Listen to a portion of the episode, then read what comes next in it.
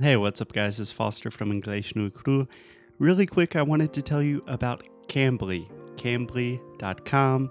Cambly, the app. You can download it on your iPhone, on your Android, wherever you download things. You can download Cambly. It is amazing. You have 24 7 access to professional English teachers. You can talk to them for 15 minutes a day, 30 minutes a day, one hour per week, whenever you want. The flexibility is incredible, the quality of the teaching is incredible, and the most incredible thing is that you can get your first class for free. Just go to cambly.com and use the promo code English.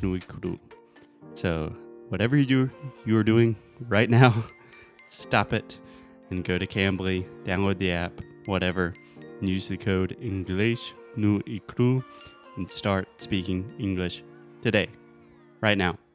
Okay? Let's get on with the show. Oi, fala aí pessoal, bom dia. Você está escutando o Inglês no Inglês no Rádio. I am your host, Foster Hodge. This is your daily dose of English.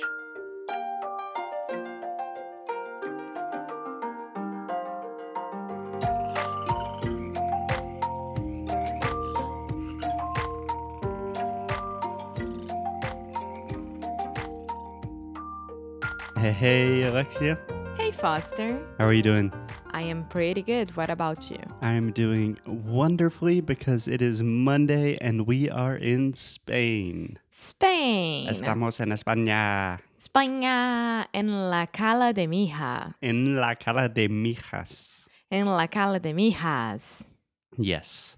So we are finally in Spain. So we are not on a farm in Portugal with 10 dogs anymore, which means we have fast, high speed internet, And we are so happy. which means we can finally do our work like normal people again. yes, yes. And it's been pretty good, right? Only two days, but I mean, it's amazing. So far, so good. Great phrase in English. I'm getting off to a good start. So far, so good. Cool. And what are we talking about today? So, last week we talked about travel in general.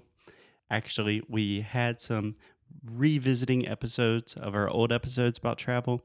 So, this week we're going to talk about our new travels, what we are doing, what we've been doing, and focus specifically on Brazilians traveling in the world. Yes, I think it's a subject that a lot of people who hear us, who listen to us, really, really like, right? Yeah, because the truth is, if you are really serious about your English, it does not matter if you want to learn more English for your job or for your family or something like that.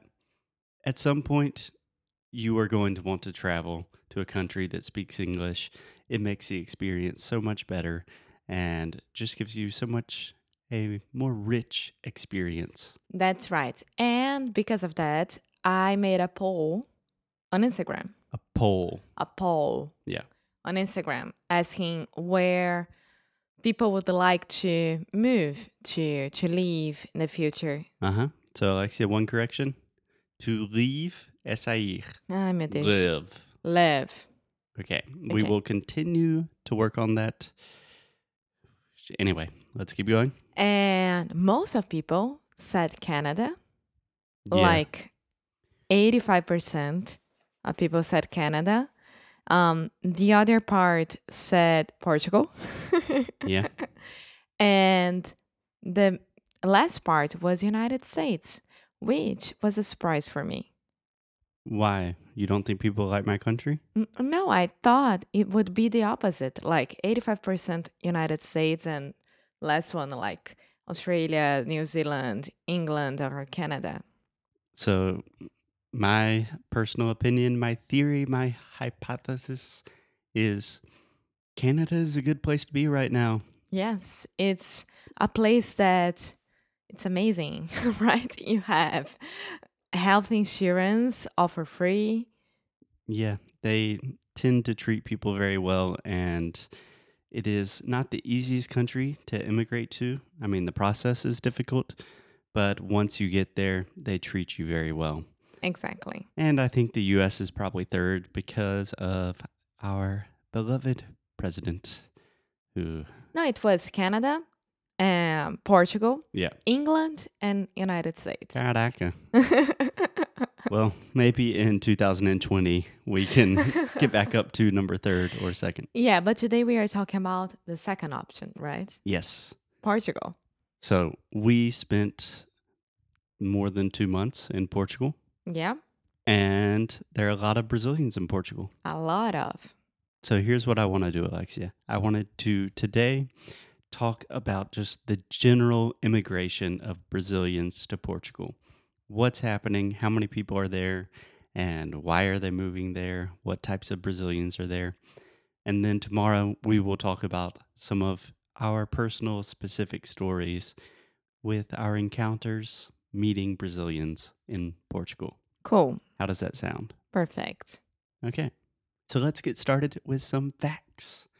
So I was doing some research about Brazilians in Portugal, and I came across an article that said Portugal is becoming the new Florida for wealthy Brazilians.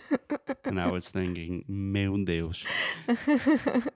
So a lot of people are moving to Portugal. I think that is what the article wanted to say. yeah, yeah. Um, most of that because Brazil is not an easy place to live nowadays. Yeah, yeah. So, just before we get into why Brazilians are coming, there are 100,000 Brazilians living in Portugal.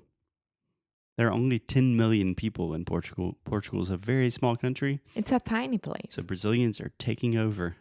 yeah, It's the colonial power is vice versa now. Brazilians are taking it back. yeah, yeah. Yeah, good for you. Good for you guys.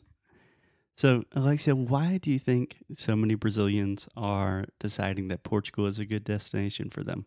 Well, first of all, it's Europe, right? People will be in re- Europe. Yeah, Like it's easier. yeah. Can we focus one second on the pronunciation of the word Europe?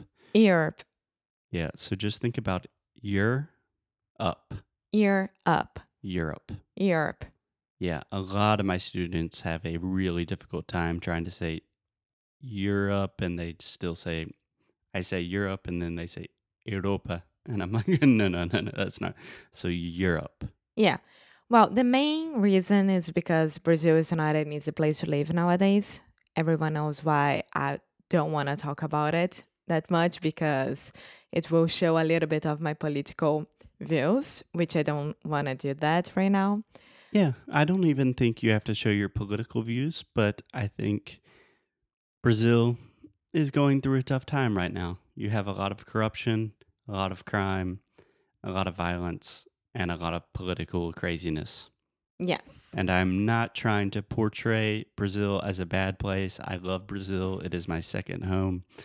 But it's difficult times in Brazil right now. Yes. So it makes sense that people would think about another option. Yeah. And second of all, Portugal is a Portuguese language place. a Portuguese language place. that is one way to describe it. I would say uh, people speak Portuguese or it's a Portuguese speaking country. So you do not have the language barrier, which makes it much easier. Yeah. So, for example, if a Brazilian wants to move to France, you have to learn French, and that's a pain in the ass. I tried, it did not go very well for me. so, a lot of Brazilians, I think, decide, hmm, I want to move to Europe. There's only one country in Europe that speaks Portu- Portuguese. Let's do it. And third of all, a lot of Brazilians have Have uh, oh my god. Portuguese nationality. yes. Yeah. So a lot of Brazilians I know either have Portuguese nationality, so Portuguese citizenship from their grandparents or their parents, or they have another European citizenship like Italian or Spanish. And that can also help you get to Portugal. yeah, and uh, my dad told me yesterday that the Portuguese consulate from Brazil Okay. Um, can I say something? Really? Consulate. Consulate. Consulate. Consulate. Yes. So almost all words that end in ate, like consulate, consulate, sorry, delicate, articulate, that will make the it sound, just like I like it, not consulate. Então, consulate. Yeah. yeah. Yeah. Um, they frozen all the the how do I say orders? Yeah. Yeah. You could say that. I would probably say the visa process. Yeah, all the visa process until January or February of 2019. Yeah. So you can imagine how many people are asking at the same time for the nationality, for the citizenship, for the visa work, Yeah. anything like that. and Portugal's a small country, and Brazil's a big country. Yeah. So Portugal's probably thinking, like, whoa, we need to slow down. But yeah. it's Portu- Portuguese people do everything pretty slowly in the first place. So slowly. I know why now we are slow as well in Brazil. yeah.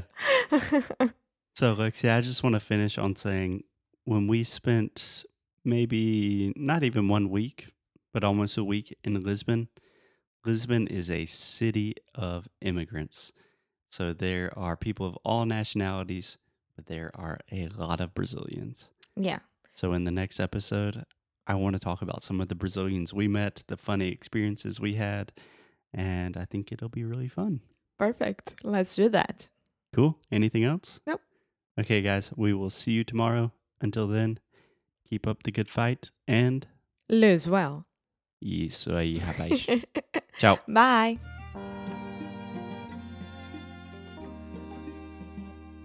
Hey guys, thanks so much for listening to another episode of Inglês no Rádio.